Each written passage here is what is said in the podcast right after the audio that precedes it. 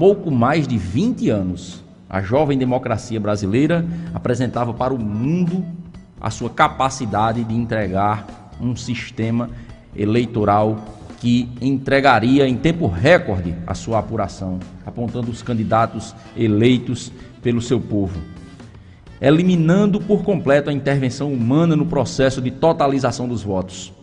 Nascia ali a maior eleição totalmente informatizada no mundo. Hoje, em plena era da informatização e das vidas conectadas, a PEC 135/2019 pretende implantar o conhecido nos últimos dias voto impresso ou a eleição auditável no nosso sistema eleitoral, trazendo de volta o uso do papel. Para conversar conosco sobre esse tema que está tão em evidência, o programa Típicos tem a honra de receber o desembargador, ex-presidente do Tribunal de Justiça do Estado da Paraíba e atual presidente do Tribunal Regional Eleitoral do nosso estado, Joás de Brito Pereira Filho. Boa noite, desembargador. Seja bem-vindo ao programa Típicos. É uma honra para nós tê-lo aqui no nosso programa. O senhor está no ar ao vivo para toda a Paraíba, todo o Brasil e todo mundo, pela Rádio Líder FM, pela TV Diário do Sertão. Boa noite, André. Eu que agradeço o honroso convite. Para mim é uma grande honra estar participando desse programa tão conceituado aí do Sertão da Paraíba. A honra, presidente, é toda nossa, toda nossa. Temos aqui um assunto que é bastante é, evidente, né? Palpitante nos últimos dias, hoje inclusive, né? Vários né, assuntos estão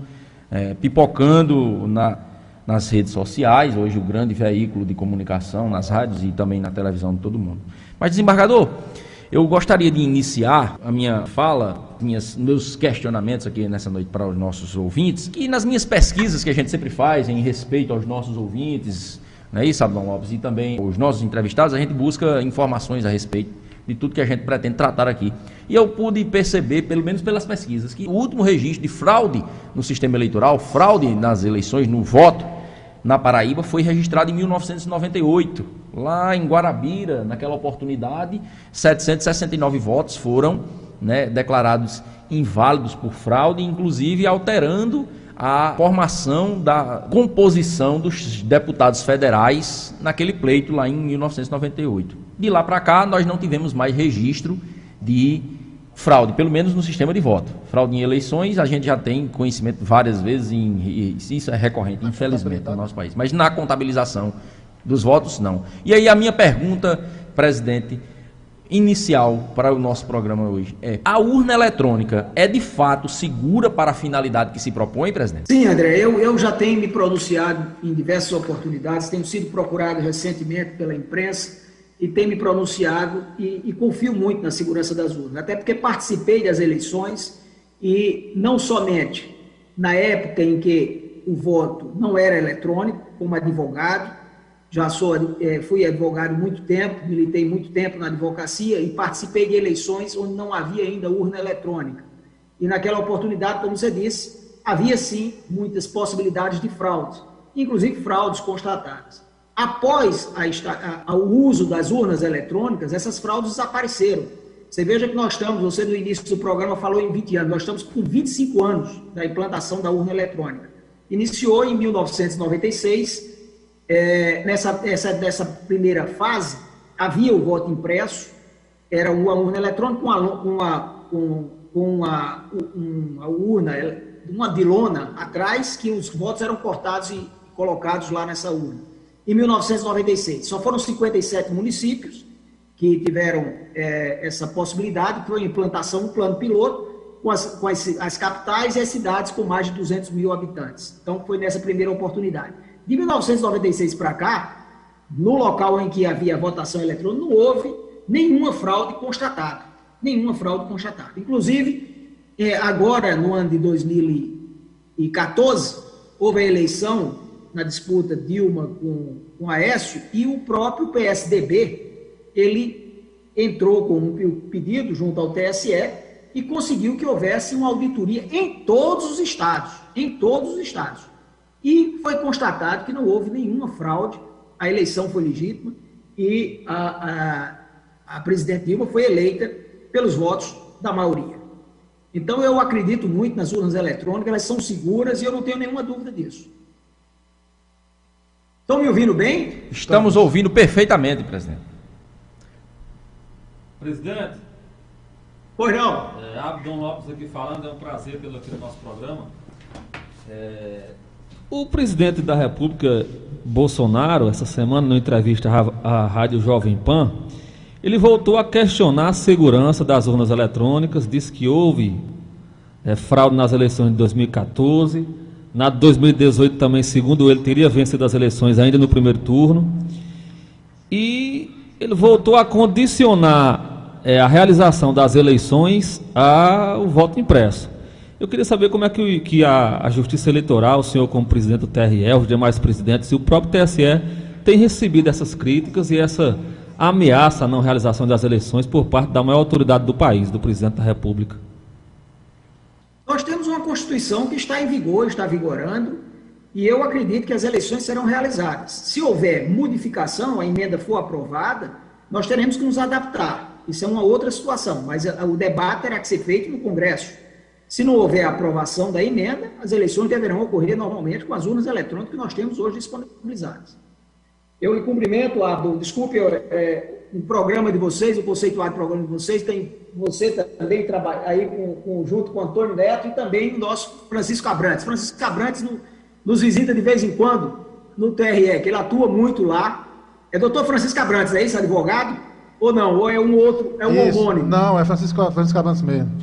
Francisco ah, Assis, porque aqui eu só não tô, eu não estou visualizando, mas o doutor Francisco Abrantes está sempre no TRE, um advogado brilhante que atua muito nessa área.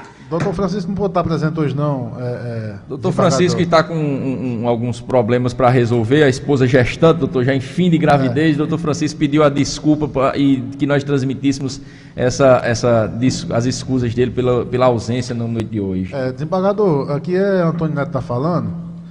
E a gente passou recentemente, é, acompanhou pela imprensa, né, principalmente, as eleições dos Estados Unidos, né, com a derrota lá do presidente Trump.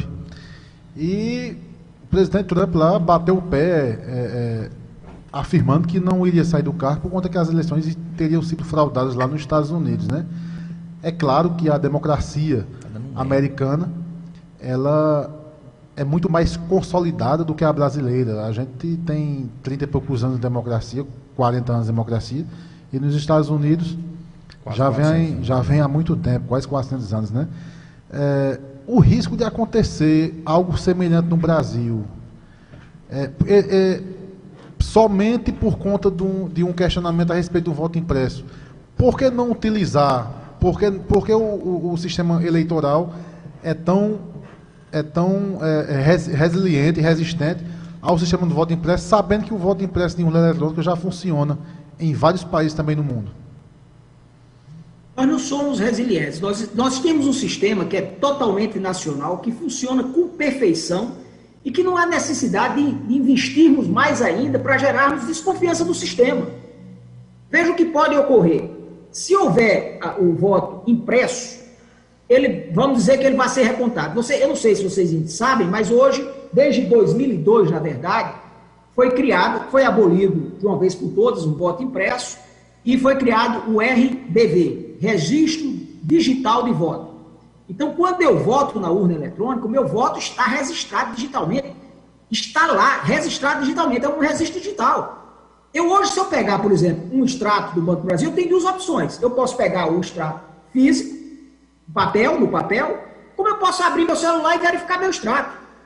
Está lá. O registro digital do voto também está inserido na urna e não tem nenhuma dúvida disso.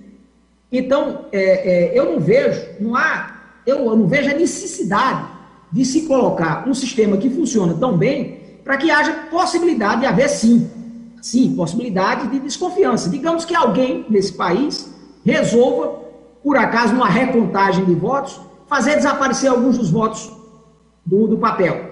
Não vai bater nunca com voto eletrônico. Não vai bater nunca com voto eletrônico. E pode acontecer isso, até para gerar uma insegurança, uma insatisfação uma dúvida. E hoje nós não temos dúvida, não houve nenhuma prova de fraude nesses 25 anos que nós temos de urna eletrônica. Nós completamos agora, esse ano, 25 anos. Inclusive, o ministro Barroso tem feito uma grande campanha divulgando essa, essa, essa, esse aniversário de 25 anos da urna eletrônica. Presidente, é, veja, ano, ano passado, a gente sabe eu pessoalmente não tenho dúvidas da confiabilidade do voto eletrônico, até porque eu não tenho por que duvidar. Isso eu falo, André Germano, pessoalmente. Não tenho por que duvidar, porque para duvidar de alguma coisa eu preciso ter elementos para levantar o questionamento. E até o momento eu não encontrei. Inclusive em 2002, em outras oportunidades, os votos e as urnas foram é, auditadas, devassadas, inclusive pela Polícia Federal para auditar os votos e etc. E já trabalhei como escrutinador, já trabalhei como presidente de sessão e sei que o sistema eleitoral é completamente auditável. Por isso eu pergunto ao senhor.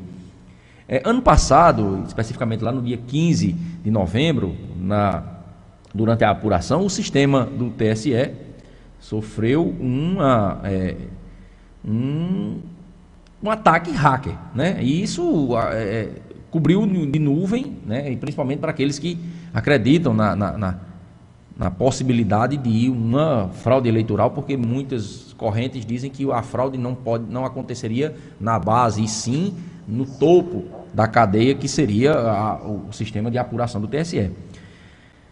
E o ministro Barroso, presidente do TSE, no dia seguinte se manifestou dizendo que houve de fato um ataque, e isso já vem acontecendo em outras democracias do mundo, os Estados Unidos sofreu com isso, a Rússia, isso em outros países também já aconteceu, o ataque, mas o sistema não foi violado, segundo o ministro Barroso.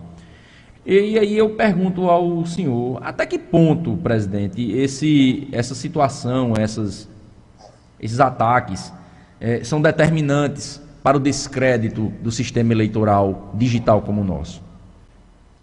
Veja bem, eu, eu inicio dizendo, primeiro, que a urna eletrônica, ela funciona na eletricidade ou na bateria se por acaso faltar luz. Ela tem uma bateria própria dela.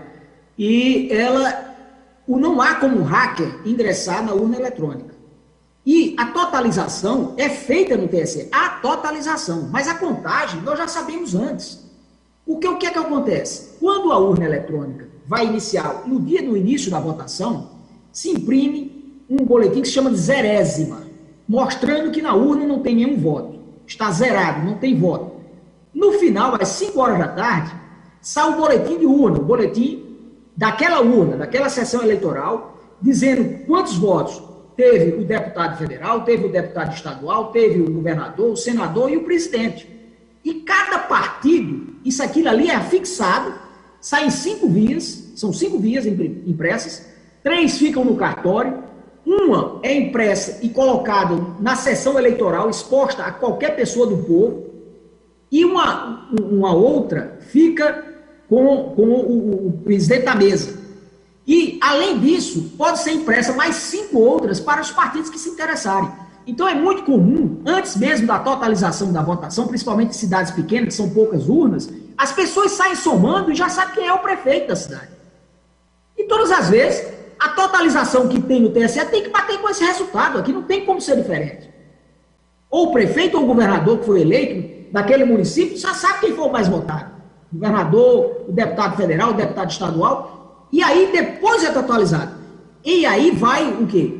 O disquete é enviado para o TSE para lá fazer a totalização. Mas quando essa totalização é feita, as pessoas já estão sabendo os seus votos. Porque os boletins de urna já foram divulgados, estão, afix, estão afixados todos nas sessões eleitorais, nas diversas sessões eleitorais. Tudo bem. É, presidente, o, eu queria saber o seguinte: se o, durante a, a mini-reforma eleitoral de 2015, é, chegou-se a, a tratar dessa questão também do voto impresso, do voto auditável. Eu queria saber se naquela época o TSE chegou a projetar o modelo desse, desse tipo de voto. Ou desde aquela época que era contra. Ah, essa, essa informação, se eu lhe disser, eu não sei. Eu não tenho dados nem elementos, eu não sei se, se o TSE chegou a, a debater sobre esse tema.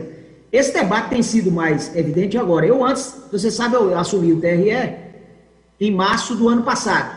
Em março do ano passado. Então, é, eu realmente não me lembro de, de, ter havido essa discussão e esse debate, até porque, eu sou sincero, a gente acompanhar esses debates do, do Congresso fica difícil para nós que estamos na ativa trabalhando é, uma vez consolidado, aí sim, é que eu vou estudar a matéria, porque tem vários projetos de leis que tramitam, etc. Então, eu não, eu não acompanho essa, esse, esses projetos efetivamente. Eu estou dizendo, estou sendo sincero. É, acompanho o quê? Uma vez aprovada, e sim, nós temos que examinar e, e estudar para verificar como aplicar. É, presidente, é importante fazer essa linsagem da, da fala do senhor, até para os nossos ouvintes que estão nos acompanhando, que o senhor fala que a eleição é perfeitamente auditável. Sim, é perfeitamente auditável. Não existe essa situação de que não seria auditável. Por quê? Se você parte do princípio de que a, os votos seriam fraudados lá na totalização, no TSE, você estaria pondo em xeque a questão local de, uma, de urnas que são, como o senhor bem disse, offline, ou seja, estão fora da rede e não passíveis de ataques, né? de forma que emite um documento mostrando que estão zeradas e após a totaliza, após a, a votação, imprime-se também um documento chamado boletim de urna. Já tenho bastante familiaridade né, de Santa com isso, né? E a gente vê que os votos que foram apostos naquela urna e dados a determinados candidatos, eles estão ali. Se for ao site do TSE ou até a totalização no momento, vai ver que a quantidade de votos. E se a quantidade de votos que está no TSE for divergente do boletim de urna, está aí a fraude. E nunca, nesses 25 anos de urna eletrônica, se disse uma vez que os votos totalizados nas urnas estavam divergindo do apontado no TSE. Porém, não porém, mas por isso que eu, eu gostaria de perguntar, é, é, presidente, de que há uma desinformação generalizada a respeito da atuação do TSE quanto administrador das eleições, porque o TSE não legisla a respeito de, de, de eleições perfeitamente, não é verdade? O TSE ele administra o sistema eleitoral e normatiza. É diferente, né? Os, não são os nossos representantes que fazem as leis e que regem o sistema eleitoral.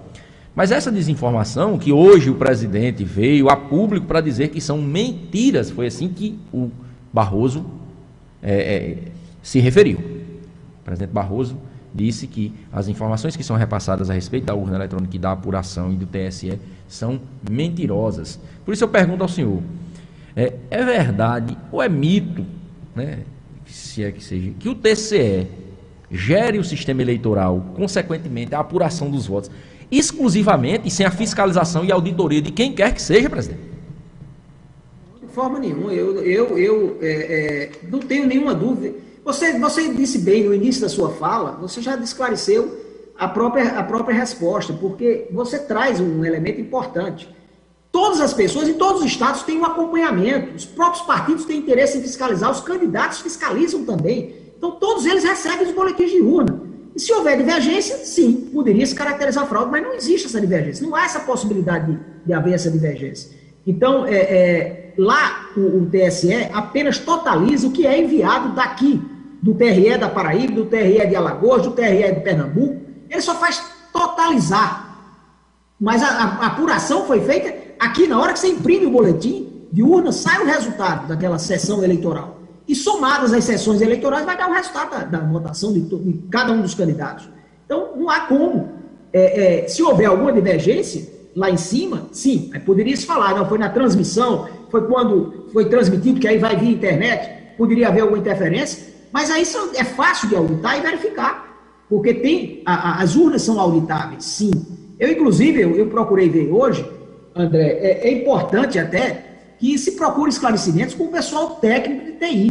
Porque os termos são muito técnicos, tanto é que eu procurei informações para poder trazer mais elementos para vocês. São, é uma matéria muito técnica. Como é que funciona uma urna eletrônica, as barreiras eletrônicas, tem, tem barreiras digitais, tem barreiras físicas para poder dar, é, é, é dar segurança às urnas eletrônicas.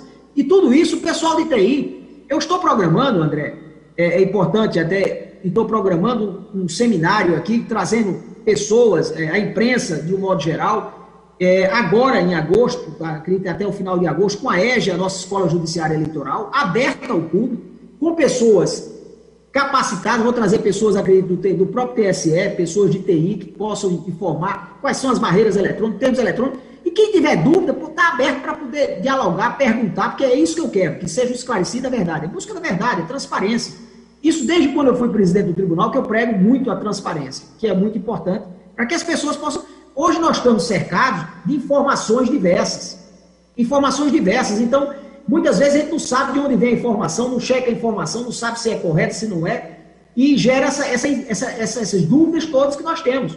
Hoje nós vivemos de dúvidas, porque nós temos uma informação, uma contra-informação, e muitas vezes ficamos na dúvida do que é real, o que não é real. Eu tô, é, é, o, o, fato que é real, que está comprovado, é que nesses 25 anos de urna não existiu nenhum caso comprovado de fraude. E você veja que o próprio resultado das eleições diz isso.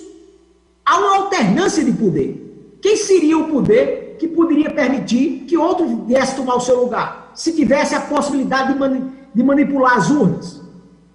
Ninguém iria permitir. Iria manipular a seu favor. Isso é lógico, isso é evidente. Mas tanto muda governo de Estado, é, é, é, é, governador de um partido, governador de outro, e há uma, rota, uma, uma, uma mudança, quando o povo quer mudar, ele muda. E o voto está lá, consignado, e sai o resultado da mudança. Isso nós percebemos. Isso nós percebemos. O próprio presidente agora foi eleito porque o povo quis eleger. O povo quis elegê-lo e, e votou no presidente atual. Tem que ser uma combinação de vários fatores para acontecer isso, né? É isso, né? né? E talvez é, essa constatação, que não, deveria ser, é, presidente, uma constatação essa que o senhor fez agora, de que, Abdon Lopes, a alternância de poder talvez seja a maior prova de que não há é, possibilidade de fraude eleitoral. Quem estivesse no poder o, o faria em seu favor. Tem, não tem prova maior do que essa. Seria reeleito, né? É, desembargador, é, nós aqui somos em três advogados, o senhor também é, é desembargador há muito tempo. E eu lembro muito bem, como se fosse ontem, que nossas aulas de direito, de introdução ao direito, lá no começo do curso, o professor sempre falava que os poderes são independentes e harmônicos entre si, né? Deveriam. E tudo que a gente menos vê, no, pelo menos nos últimos três anos aí, é a harmonia entre os poderes. É a harmonia do poder judiciário com o executivo, do executivo com o legislativo, é a harmonia entre si, né? É, até que ponto essa falta de conexão, essa falta de sintonia, ela, ela atra pode atrapalhar é, é, na democracia do Brasil? O senhor entende que, essa, que esse, esse eterno bate-boca, esse eterno contraponto, presidente do STF, judiciário, executivo, presidente do Brasil, presidente de Câmara, Senado, esse eterno contraponto, ele pode vir a, a, a desencaminhar a democracia do Brasil? Não acredito que desencaminhar. Ah, eu acho que cada vez mais a nossa democracia está se consolidando. As instituições estão fortalecidas, são pessoas esclarecidas, a harmonia é importante sempre, em todo momento. Você veja que agora no judiciário, já que estamos tratando com três advogados, para mim é uma honra muito grande. Tá? Vocês sabem que eu sou oriundo do quinto, do quinto constitucional. E, e honra é toda nossa. Na verdade, é, na verdade é, vocês vejam que hoje, até na justiça mesmo, está se procurando a, a abrir as, as portas para conciliação. Há um incentivo muito grande. O CNJ hoje, então a harmonia é importante em todas as etapas. Nós agora, agora recentemente, quarta-feira agora, no, no, Tribunal de Justiça, nós apro, aprovamos uma resolução para implantar a justiça restaurativa, que não é implantar a justiça restaurativa, mas incentivar a, a, a justiça restaurativa, que é uma justiça do futuro, que não somente resolve o problema social, mas é, é, favorece a restauração da paz entre aquelas as partes envolvidas, que é muito importante isso. Muitas vezes uma briga de vizinho gera uma insatisfação, você até consegue uma indenização, mas continua aquela rixa. E a justiça restaurativa tem a possibilidade de acabar com isso, acabar com isso. Então é muito importante, é uma justiça do futuro, a harmonia é importante, e eu acho que é, é a, nossa, a nossa democracia hoje já está cada dia mais madura para enfrentar esses percalços que nós estamos vendo por aí. Presidente, é, o nosso companheiro aqui, André, puxou um tema interessante, que é a questão da disseminação da desinformação, que tem no Brasil, especialmente por, pelo chefe do executivo e, e alguns deputados, enfim. É, o Brasil adotou recentemente o sistema biométrico, né, que trouxe uma maior segurança para, para, o, para a questão, para as eleições. E no, nosso público aqui é um público, nossos ouvintes são, são ecléticos, apesar de sermos advogados, mas são pessoas de, de todas as formações. Eu queria saber, é, perguntar o seguinte: é, é possível, depois do sistema biométrico, de um mesário ou um presidente lá identificar em quem o eleitor votou? Não. Porque não, essa, inclusive... essa, essa, essa, desinformação ela é disseminada aqui. No, tá, dizem, aqui. inclusive, chegam ao ponto, Antônio Neto e o desembargador, de dizer que o presidente sabe ali na mesa, naquela maquininha, em quem é que a pessoa está votando. É um total falta de senso. Eu, inclusive, eu tive, eu tive a curiosidade hoje de conversar com o meu diretor de TI, que é muito preparado, doutor Cassimiro, é um técnico brilhante, já, já, já vem há bastante tempo trabalhando nesse setor do, do, do TRE, na Paraíba, e ele me informava uma, uma coisa interessante. Eu indagava ele sobre essa questão do registro digital de voto. E no início, quando, porque é, é importante que se diga que cada, cada modelo de urna eletrônica que nós estamos, ela vem aprimorada. Os, os programas são aprimorados, as seguranças aumentam. Isso é como o computador. Você seja, veja que no início o computador era mais lento, hoje já está mais rápido. Então, isso é um, um, um, processador melhora, então é uma coisa muito técnica de TI, mas evolui sempre, é sempre evoluindo. E nós estamos acompanhando isso em todos os setores. Na, na, na comunicação, vocês estão vendo, hoje eu estou podendo falar com vocês, vocês estão em Souza e eu estou aqui em João Pessoa conversando e vendo vocês. Quer dizer, não, não, não, se, não se pensava isso antigamente, mas hoje nós já temos essa possibilidade. Então, o que eu, o que eu ia dizendo é que eu, indagando do, do meu diretor de TI sobre essa questão do registro digital de voto, ele disse que teve um, logo no início, quando foi criado, eu, por exemplo, votava em, em A, B, C, D e E. Então, meu voto ficava numa linha. Eu, meu voto, por exemplo, se, no início, é, é, a próxima votação será deputado federal, deputado estadual, governador, aliás, senador, governador e presidente. Então, eu votava A, B, C, D e E. Ficava numa linha. E aí, haveria a possibilidade de alguém identificar. Porque eu podia botar um voto, eu vou botar um voto tal, e um, deputado bem estranho para que a pessoa pudesse identificar, porque ele ficava numa linha, ele estava registrado digitalmente numa linha. Hoje, eles modificaram e embaralharam. O que é que significa isso? Eu, quando voto no deputado, o meu, meu voto não vai estar numa linha, não. Ele vai estar em alguma linha, o de deputado federal que eu votei, o de deputado estadual que eu votei, o de governador. Então, ele está todo embaralhado ali dentro. Não tem como você destrinchar, efetivamente, porque também é, é obrigatório, a Constituição assegura o sigilo do voto assegura o sigilo do voto. Então, hoje o sistema já garante esse sigilo do voto. Diferentemente do voto se for impresso.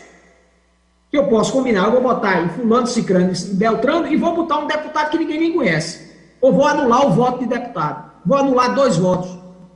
A, a urna, quando eu pegar aquele voto ali, vai estar o papel com aquele, com aquele voto, pelo menos. Governador, votei fulano, votei cicrano para senador, mas os outros três eu vou anular. Eu quero eu, eu só considero se você votar em, em um, um, candidato, anula o resto. E aquele voto vai estar lá dentro, porque você vai ver no papel.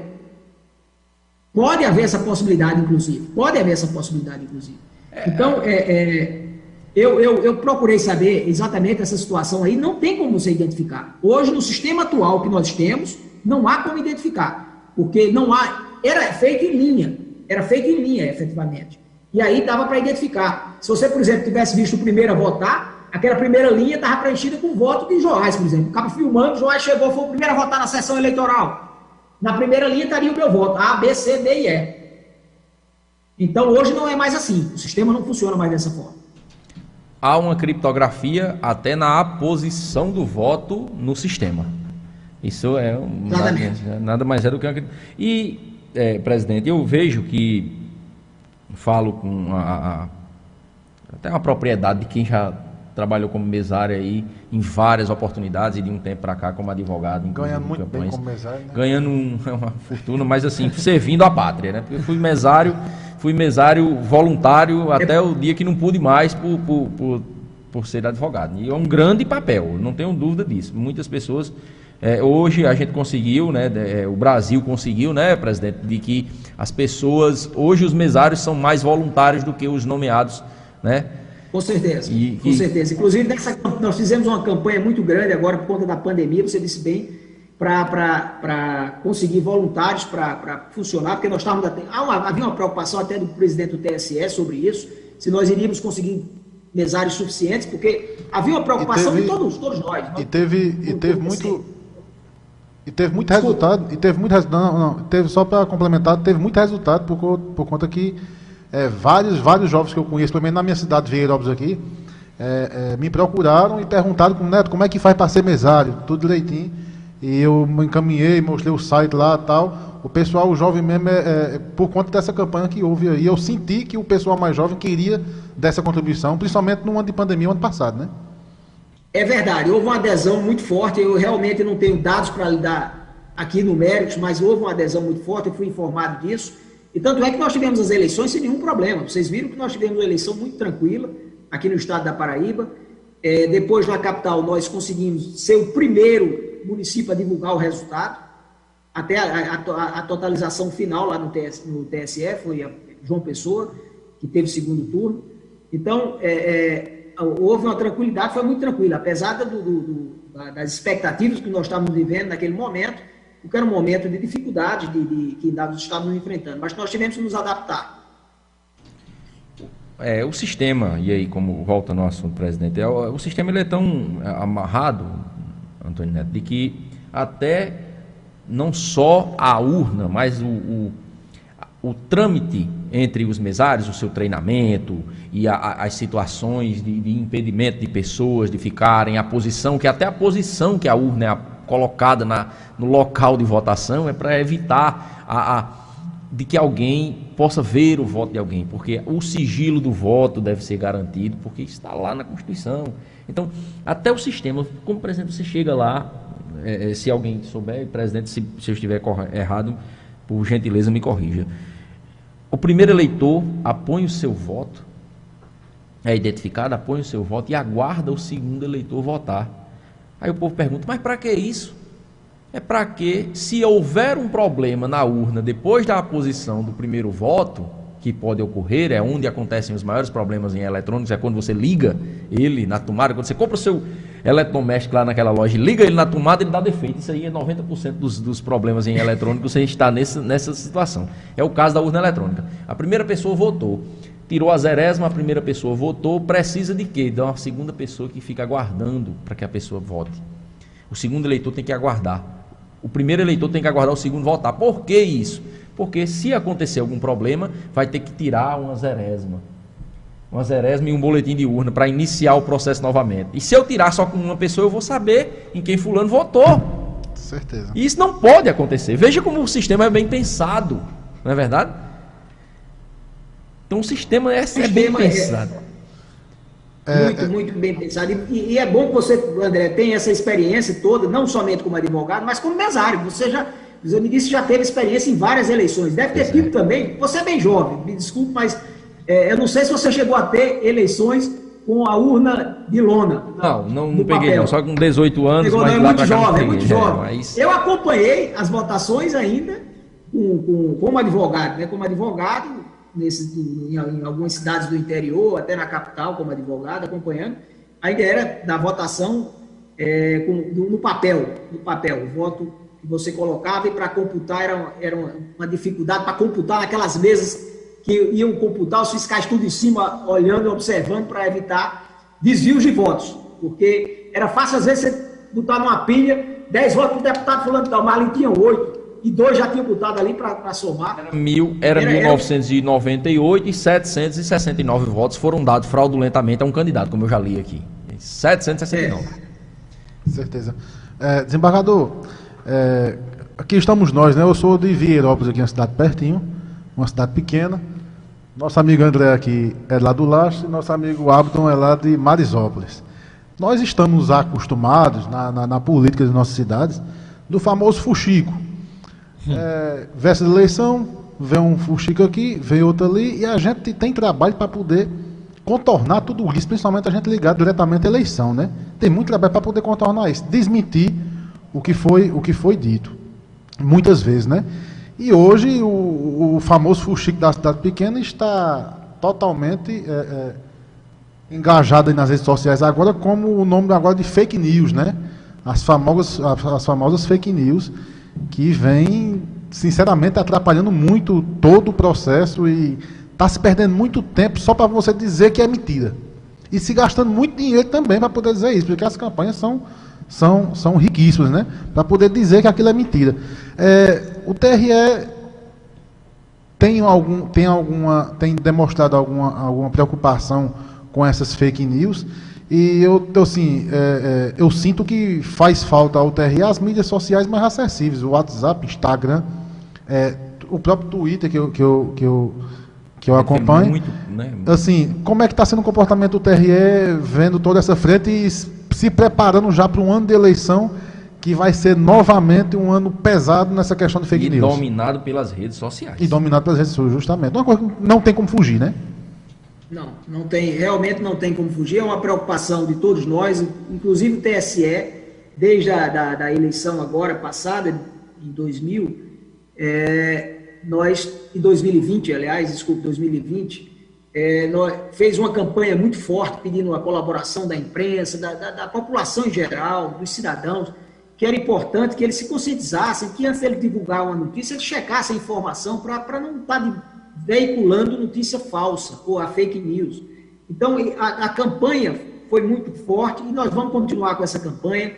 Nós temos rede social também no TRE, temos na ouvidoria, temos a, é, também na, na, na EGE, que é a Escola Judiciária Eleitoral, e a gente sempre que detecta alguma informação é, negativa, a gente procura dar a contra-informação ou a verdadeira informação sobre o tema que, que vier a ser trazido, e isso é importante. Agora, o trabalho da imprensa é de suma importância, o trabalho da imprensa é importantíssimo. E isso é uma coisa que depende muito de conscientização do povo. Nós temos que conscientizar. Você veja que uma democracia como a dos Estados Unidos, a, a, onde houve, acho que foi talvez que deram um start maior nas histórias das, das, das fake news, foi lá no, nos Estados Unidos, na democracia americana. Né? Então, isso é uma coisa que vai depender muito de educação, de conscientização do povo, e essa campanha tem que ser mantida constantemente. Presidente, é, eu queria falar aqui mais uma vez sobre a, uma possível ameaça à não realização das eleições. Como eu, falo, como eu perguntei ao senhor anteriormente, das declarações do presidente Bolsonaro, que condicionou a realização das eleições, segundo ele, à questão do voto impresso. E agora eu estou vendo aqui que, mais uma vez, o ministro da Defesa, Braga Neto, também subiu o tom na questão das eleições, e segundo ele, ou fazemos eleições limpas no Brasil ou não temos eleições.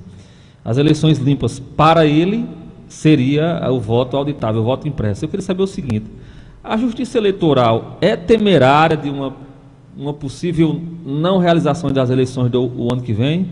Ou o brasileiro pode ficar tranquilo ter a certeza de que nós teremos eleições para o próximo ano? Nós temos que acreditar na democracia e na nossa Constituição. Eu jurei, a, a, a, no caso, aplicar a minha Constituição, a Constituição do nosso país. Então, eu acredito muito que nós temos uma Constituição e acredito muito nas instituições que nós temos no nosso país. Então, não vejo motivo para preocupação. Nós estamos, inclusive, nos preparando para a eleição de 2022. Eu não sei se vocês sabem, a, o, o, TRE, no momento em que acaba a eleição, já começa a se programar para outra eleição, já começa a se preparar e estamos nos preparando não somente para enfrentar, se for de uma, de uma, forma muito mais tranquila, porque a pandemia parece que está numa, numa, curva bem descendente agora, com, com a vacinação, houve uma, uma involução dessa, dessa, desse vírus. Então, nós não sabemos ainda como, como isso vai ficar daqui para lá, mas teremos que trabalhar com todos os cenários, inclusive cenários de risco. Então, essa, essa possibilidade a gente não, não, não analisa. A gente apenas se prepara para realizar as eleições. Presidente, é, nesse contexto de mídias sociais, de tecnologias, novas tecnologias, a gente via, até o ano passado, acompanhando uma, uma entrevista do ministro Barroso e o presidente do TSE, ele é, dizia que o TSE estudava novas formas de captação do voto, ou seja, já né, adiantando, ou seja, rechaçando até qualquer questão de voto impresso. É, é, ou seja, até estudando o voto por aparelhos celulares ou voto através do correio ou outros meios que sejam é, garantam a indevasabilidade do voto e a sua legitimidade.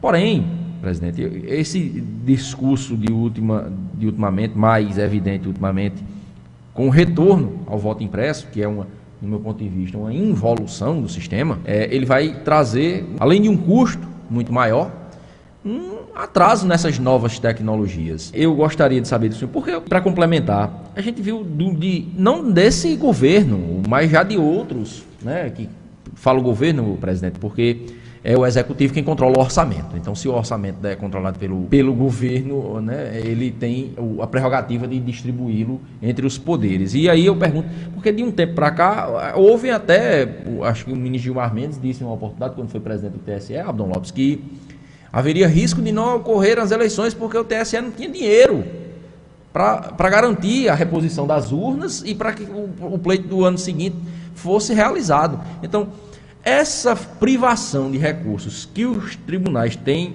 sofrido, presidente, e esse, esse agora, essa, é, a estagnação dos meios tecnológicos na inovação, do, do, do voto, é, isso tende a, a, se consolidar de fato ou há um horizonte? Porque não tem como ter voto impresso, Dom Lopes, sem desembolsar, sem botar dinheiro para fora. É impossível que tenha. E é impossível que tenham novos meios de voto sem dinheiro. Então, essa, essa, e isso me parece estar se consolidando, presidente. É de fato isso está se consolidando, essa, essa carência de recursos no Tribunal Superior e, em consequência, nos tribunais regionais? Só complementando aqui, é, é, é um aumento de quase 2 bilhões de reais no processo eleitoral aí, né? 2,5 né? bilhões. 2,5 bilhões. A estimativa é essa, em torno de 2 bilhões para conseguir acoplar a urna eletrônica, a, a, a, a impressora, né? trazer a impressora para acoplar a urna eletrônica. É um custo muito elevado. Essa questão, veja só, eu, eu digo o seguinte, eu costumo dizer que o, o, os tribunais regionais como um todo, ele é formado por uma equipe técnica muito preparada. E você veja que é, nós tivemos, antes do ministro Barroso, houve a ministra Rosa Weber, é, teve um problema para adquirir novas urnas. Problema não orçamentário, mas um problema administrativo. Parece que eu não sei porquê, uma dificuldade na licitação. Isso foi, foi na época, foi, foi tocado nesse assunto. Não houve a possibilidade de fazer a licitação das novas urnas. E o que nós fizemos? Tivemos que é, distribuir, inclusive a Paraíba cedeu urnas para outros estados. Ou seja, diminuímos o número de sessões eleitorais, acoplamos algumas sessões, tivemos que fazer isso, cedemos urnas, porque não tinha urnas suficientes, porque não foram adquiridas. Então, nós nos reinventamos. O pessoal do TRE é o pessoal altamente capacitado e preparado, é uma justiça especializada, tem pessoas especializadas nessa, nessa área e está sempre se programando, vendo o risco, analisando o risco, para prever qualquer possibilidade e não ter surpresa.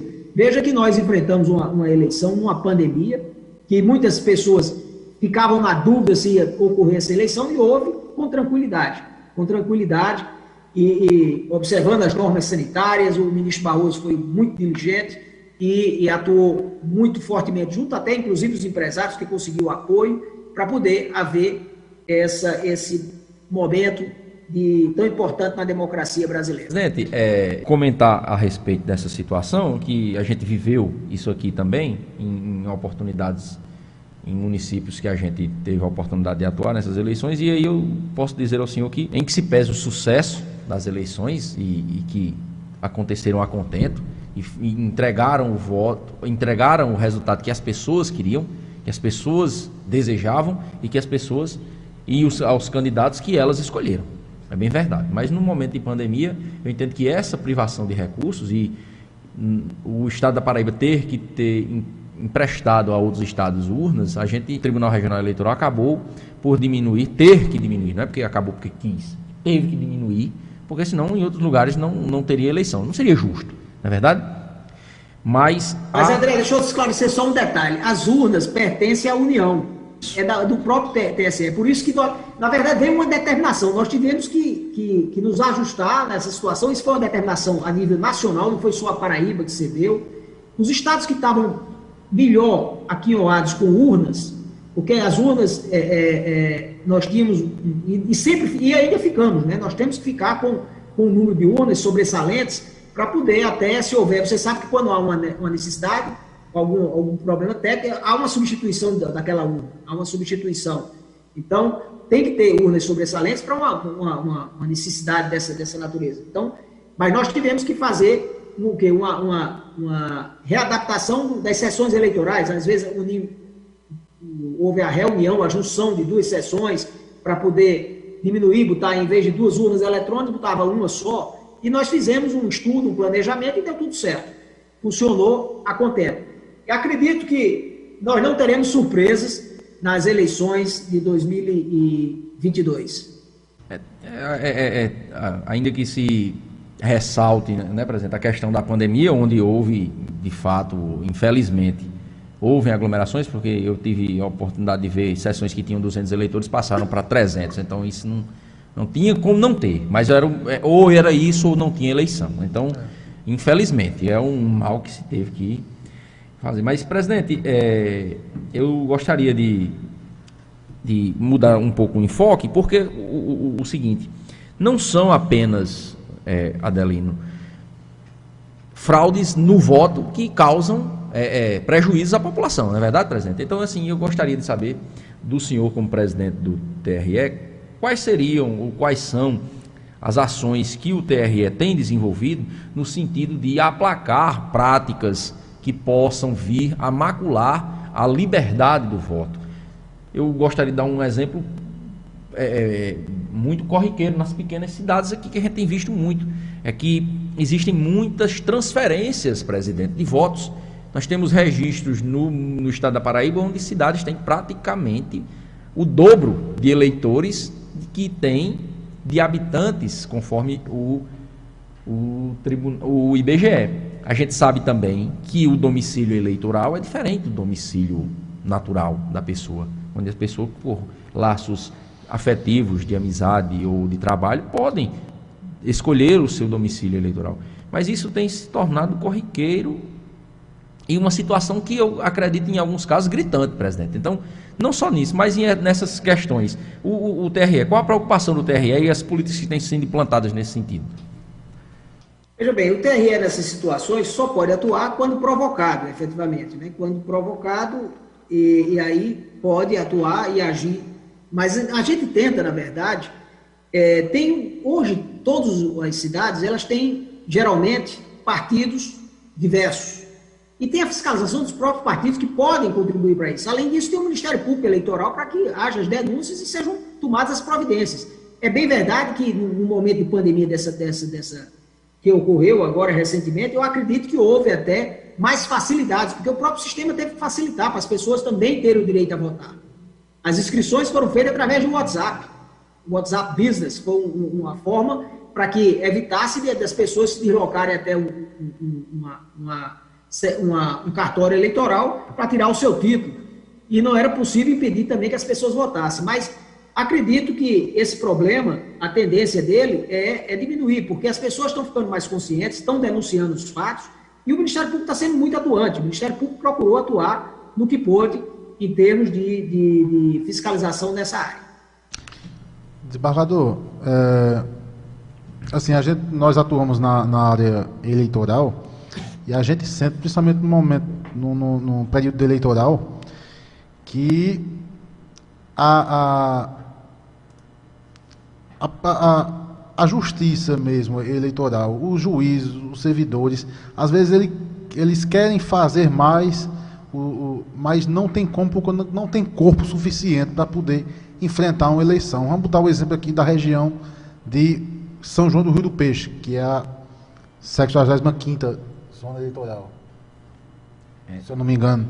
É, é, um juiz lá em São João do Peixe, é, é, é faz um brilhante trabalho lá, mas ele tem que dar de conta de cidades circunvizinhas que distanciam 50 quilômetros quase da cidade de São João. Tem Vieirópolis, Uiraúna, Bernardino Batista, Poço Dantas, é, Triunfo, são várias cidades. Então, quer dizer, é, é um cartório eleitoral para tomar de conta todo o problema dessas cidades é, é muito pouco. O TRE não se preocupa não com essa falta de, de presença da justiça eleitoral, principalmente no período eleitoral, é, na, nas cidades? Ou, ou, tem alguma perspectiva de que isso possa melhorar? É, veja só, agora mesmo nessa eleição de 2020, os juízes que solicitaram o juiz auxiliar, praticamente para o dia da eleição, efetivamente, ou a véspera, antivéspera, o TRE disponibilizou alguns juízes para funcionar exatamente numa situação como essa, onde tem outros municípios que, que envolvem a zona eleitoral, e aí a necessidade de, de ter alguém lá presente na cidade para atuar de forma mais, mais rápida, de mais, mais urgente. Então, o, o próprio juiz, quando solicitava, o TRE disponibilizava. Nós colocamos juízes auxiliares em algumas, algumas zonas eleitorais, principalmente as zonas maiores. Nós damos prioridade às zonas maiores, né? porque também temos, volta aquela, aquela história, André, do orçamento, limitações orçamentárias, não temos uma liberdade, por exemplo, vou botar dois, três juízes em cada local, porque isso não é uma realidade, não é uma realidade. Então, é, nós temos realmente uma limitação orçamentária, isso é uma realidade que nós temos que enfrentar, e nós temos que fazer, é, isso é que é, nós temos que nos reinventar e fazer um pouco, o um muito que pudermos fazer. Presidente, é, eu não. É, a respeito. A gente tem visto também, presidente, a gente está caminhando aqui para o final da nossa entrevista, né? Lamentavelmente, porque a riqueza da, da, dos esclarecimentos e das informações que o, o senhor nos tem trazido são enormes, mas a gente tem visto várias decisões, é, presidente, nos últimos dias, já relativas, Antônio Neto, a essas eleições agora de 2020, onde é, juízes das zonas eleitorais têm julgado, né, é, caçado registros de, de, de, partidos por conta de, de, de não preenchimento adequado da, dos coeficientes de cotas de gênero perfeitamente. E aí a pergunta não é em caso específico, presidente, mas o senhor entende que as cotas de gênero, de fato, têm trazido inclusão da mulher no pleito eleitoral ou tem se mostrado. A gente sabe que toda inovação tem lá suas falhas, mas a gente é, tem visto isso com muita frequência, em casos não tão isolados, onde todas as candidatas eram candidatas sem intenção nenhuma de ser. No, no, no, ao ver do presidente do, TS, do TRE da Paraíba, o senhor entende que esta política legal é, ela tende a, a, trazer melhores resultados ou a, a, haverá estagnação e a sua efetividade cairá por terra? André, esse é um tema bem interessante e que, e que vai ser debatido no TRE. Você sabe disso, tem, tem inclusive agora uma decisão recente que parece que caçou todos os votos do, do aliás, todo, caçou todos os vereadores eleitos do município. Perfeito. Agora, me, me fugiu o nome do município agora, mas, Oreb, Monte mas essa matéria... Monte Oreb.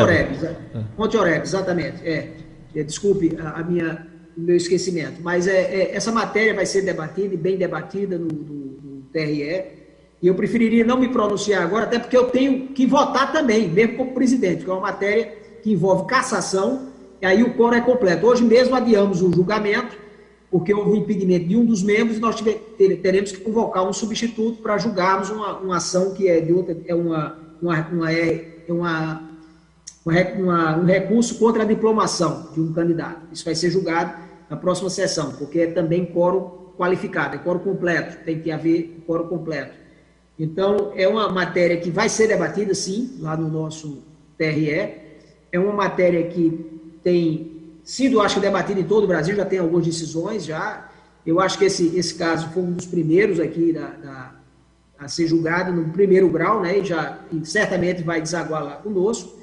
Tivemos um outro caso, mas aí não houve enfrentamento de mérito, houve apenas enfrentamento, e, esse, e aí nós já apreciamos, mandamos voltar para que fosse apreciado o mérito, efetivamente, era uma questão processual, houve a extinção do processo sem julgamento de mérito, mas aí a corte entendeu que estava, era, era necessário que se enfrentasse o mérito da questão. Então, baixo, o processo vai baixar para enfrentar.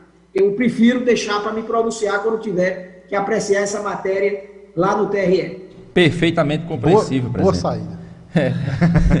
Perfeitamente compreensível. É uma, é uma matéria que vai gerar um grande debate no, no, TRE, inclusive tem, tem, tem processos pendentes de julgamento, e acredito que proximamente, nós, acho que nesses próximos dias, nós estamos dando uma celeridade muito grande, você disse bem, Nós temos já apreciado é, agora, recentemente, aliás, todas as pautas, ultimamente, nós temos apreciado prestação de contas. Agora, ultimamente, é, todas as pautas temos prestação de contas de candidatos eleitos, porque já estão sendo apreciadas em segundo grau, já foram julgados em primeiro, estão sendo apreciados em segundo. E também vamos começar a enfrentar essa matéria agora sobre essa questão da, da mulher e de cota de gênero. Presidente, a gente está caminhando para o final, mas eu queria fazer uma pergunta para estar tá arrematando. É, particularmente, o senhor acredita que o sistema eleitoral brasileiro precisa passar por alguma melhoria, aperfeiçoa, aperfeiçoamento? E qual seria? Veja bem, eu acredito sim que é preciso aperfeiçoar. É, há um debate muito forte desse, nessa reforma, uma reforma eleitoral em andamento, lá, inclusive se tratando é, a discussão se o voto distrital, o voto distrital misto. É um debate interessante que, que, que vai haver, e eu acredito que aprimora, o aprimoramento é sempre importante para todos os setores, independente de qualquer coisa. Nós temos que evoluir na, na comunicação, nós temos que evoluir no direito, nós temos que evoluir em todas as áreas. Então, o, a, a, a, agora, é importante que tenha também uma estabilização, não pode estar se mudando constantemente. Que possa, possamos ter uma estabilização também do sistema e, é lógico, procurar aperfeiçoar, mas mantendo uma estabilização também para que nós possamos ter um resultado mais positivo. O que é estável com relação às eleições é que haverão mudanças.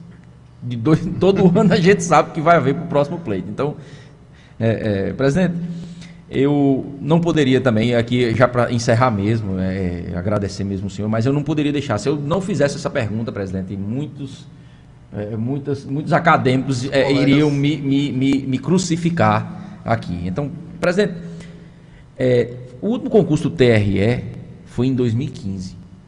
Sobre a sua gestão, há perspectiva de realização de um novo concurso para o TRE PB? Não, eu estou sendo bem positivo, eu lhe digo, porque eu gosto das minhas respostas sim, sim, não, não, quando posso, faço, quando não posso. É, nós dependemos do orçamento da União. O orçamento, nós não temos uma independência, uma autonomia financeira. O orçamento nosso é da União Federal. E há uma facilidade, para você ter uma ideia, eu estou aproveitando, e quando posso, efetivamente, que há uma vaga, estou aproveitando pessoas de concursos do TRF, que há essa, essa, essa possibilidade sim. É um concurso federal, por exemplo, alguém passa para analista judiciário do TRF. TRF 1 está com concursados esperando ser chamado, mas não tem vaga lá. Abrir uma vaga no TRE, eu posso pedir a sessão daquele candidato se ele tiver interesse em vir. Agora mesmo, recentemente, eu nomeei um do, do, do concurso do TRF. Então, isso facilita a acomodação dessa situação. Nós podemos aproveitar candidatos de, de concurso da área federal, logicamente, da Justiça Federal, e que pode, que tem os técnicos é, analistas, técnico judiciário, analista, então nós podemos aproveitá-los. E isso é possível. Na nossa gestão agora não tem nenhuma perspectiva de, de, de é, nem possibilidade, por enquanto, não se falou nisso, de, de questão de abrir um novo concurso. Presidente Joás de Brito Filho, eu agradeço imensamente, o programa Tipo só tem a gratidão ao senhor por estar conosco aqui no sertão da Paraíba. Agradecemos todas, todas as pessoas, né? creio que nosso colega aqui, Abdon Lopes, né, Antônio Neto e o Ramon que está aqui na técnica, só agradecem ao senhor e todos os nossos ouvintes agradecem ao senhor para que o senhor possa deixar aqui as suas considerações finais. Espero poder contar com o senhor numa nova e próxima oportunidade. E agradeço desde logo a gentileza do senhor e também da assessoria de imprensa do Tribunal Regional Eleitoral, né, especificamente na pessoa do seu Humberto né, o assessor de imprensa que nos facilitou esse, esse caminho. E, presidente, é, fica à vontade para as suas considerações finais. O Aticos agradece a sua presença. Mas antes, eu gostaria de fazer uma perguntinha curta. Ah, né? A última, né? A última seria: presidente Jorge Birito, com ou sem voto impresso, haverão eleições em 2022? Eu já disse que sim, continuo sustentando que sim. Estarei pronto para votar em 2022. Pronto. Se Deus me permitir, lógico. Mas eu, eu gostaria muito de agradecer, parabenizar vocês pelo, pelo trabalho, pelo trabalho excelente que tem, tem feito. Eu, antes de, de, de vir hoje aqui, eu também gostei, porque eu gosto de, de, de procurar me inteirar. E ele até mandou uma, uma, uma entrevista que vocês fizeram com o Neumann, Zé Neumann Pinto, muito interessante. Eu, eu fui ouvir para ver como era o sistema de vocês, gostei muito, achei interessante, é um bate-papo, a gente procura trazer informações, eu procurei também ler um pouco mais para poder me informar, até sobre a área técnica.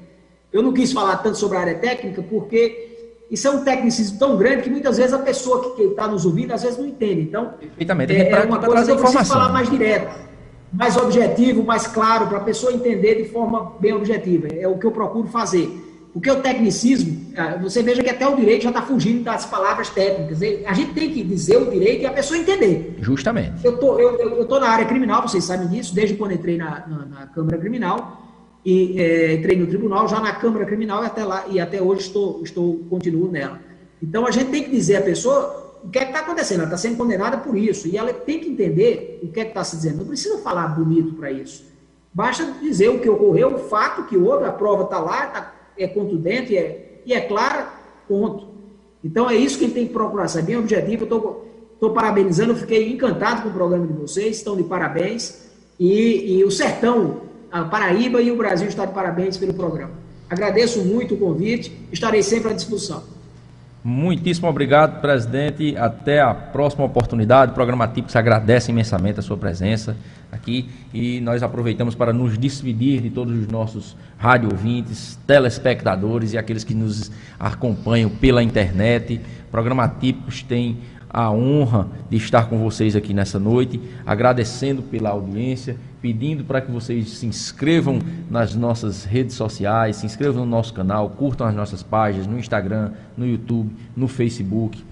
E dizendo que semana que vem nós estaremos aqui novamente para receber o para receber o deputado federal Pedro Cunha Lima do PSDB onde nós teremos a oportunidade de entrevistá-lo, trazermos um tema que está como bastante, não lembrar, né? como não lembrar, né, de Pedro? Perfeitamente, é, é, é, muito, muita honra nossa ter uma pauta como a que nós temos, né? Nós temos agora já agendado para o dia 5 o Pedro Cunha Lima, deputado federal, e na próxima oportunidade também nós teremos aqui o presidente da Energisa Paraíba, muito bom. Né?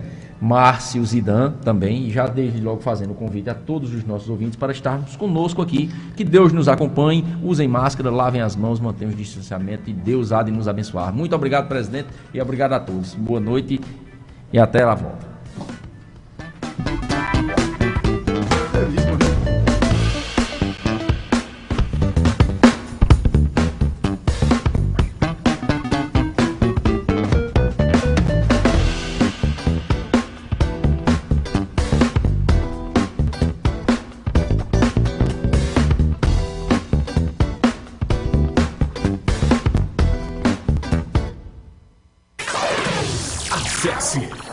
líder97.com.br. Vem sonhar com a gente, a sua